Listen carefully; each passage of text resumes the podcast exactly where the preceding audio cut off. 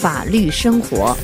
听众朋友，四月七号在索马里遭枪杀的联合国毒品控制与犯罪预防办公室法国籍顾问格里森的遗体，已于四月十一日周五，在其母亲和兄弟陪同下，从肯尼亚首都内罗毕空运回巴黎。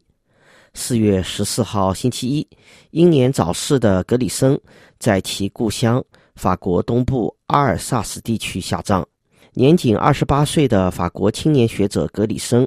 毕业于法国里尔政治学院。格里森在校时的专业是国际问题和人道问题。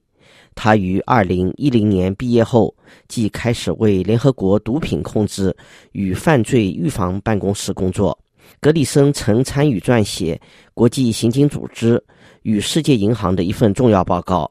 这一在2013年出炉的报告，主题围绕追踪来自非洲之角海盗活动的非法金融流动。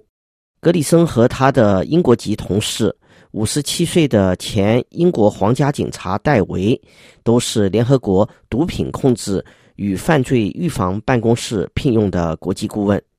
他们俩于四月七日在索马里中部城市加尔卡尤机场刚下飞机就遭枪杀。格里森的母亲十一号周五告诉法国媒体，开枪者是当地机场人员，开枪地点位于机场海关管辖区域内。在此之前，法方在枪杀事件发生当天就已通过索马里加尔卡尤机场内部消息渠道得知。不明身份的枪手行凶时穿着索马里警察制服。早先的报道没有对外透露遭枪杀的联合国毒品控制与犯罪预防办公室这两位法英顾问的姓名，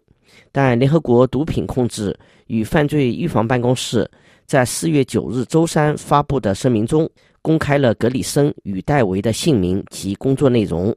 声明说，格里森和戴维经常一起工作。他们去索马里出差的任务是要向当地地方政府提供有关非法金融流动的技术资讯。这一次，他们本应在当地逗留两天，并会晤索马里地方官员。联合国毒品控制与犯罪预防办公室介绍说，格里森与戴维的关注重点是汇款系统，任务是要让这些系统不被用于非法金融流动。由于没有银行体系。众多索马里民众通过一种被称之为“哈瓦拉”的非正式汇款系统，收到对他们生存而言必不可缺的海外汇款。而与格里森一同遭枪杀的联合国毒品控制与犯罪预防办公室英国籍顾问戴维，则是一名追踪金融活动的专家。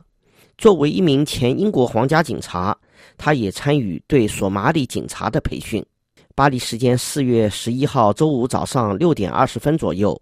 法国外交部官员在戴高乐机场迎接了随机陪同遗体回国的格里森家人。格里森的母亲告诉法国媒体，最近三年，格里森多次前往索马里。大家都知道这是一个不安全的国家。索马里方面已经拘捕了包括开枪嫌犯在内的多人，显然有存在同谋犯的怀疑。法新社指出，到目前为止，没有任何组织或个人宣布对格里森和戴维遭暗杀事件负责。据介绍，距离索马里首都莫加迪沙近六百公里的加尔卡尤地区，不仅索马里中央政权鞭长莫及，而且也不是索马里伊斯兰武装青年党的传统势力影响范围。这里是印度洋上打劫的索马里海盗头目们据点之一。二零一三年的报告认为，索马里海盗在二零零五年四月至二零一二年十二月间，共收到三亿三千九百万至四亿一千三百万美元的人质赎金。法国外交部中负责打击海盗事务的特别代表告诉媒体，英年早逝的格里森也是联合国毒品控制与犯罪预防办公室在打击海盗联络组中的代表。听众朋友，以上是法律生活介绍，为追踪海盗非法资金流动而遭枪杀的联合国毒品控制与犯罪预防办公室法国籍顾问格里森，由尼古拉编播，感谢收听。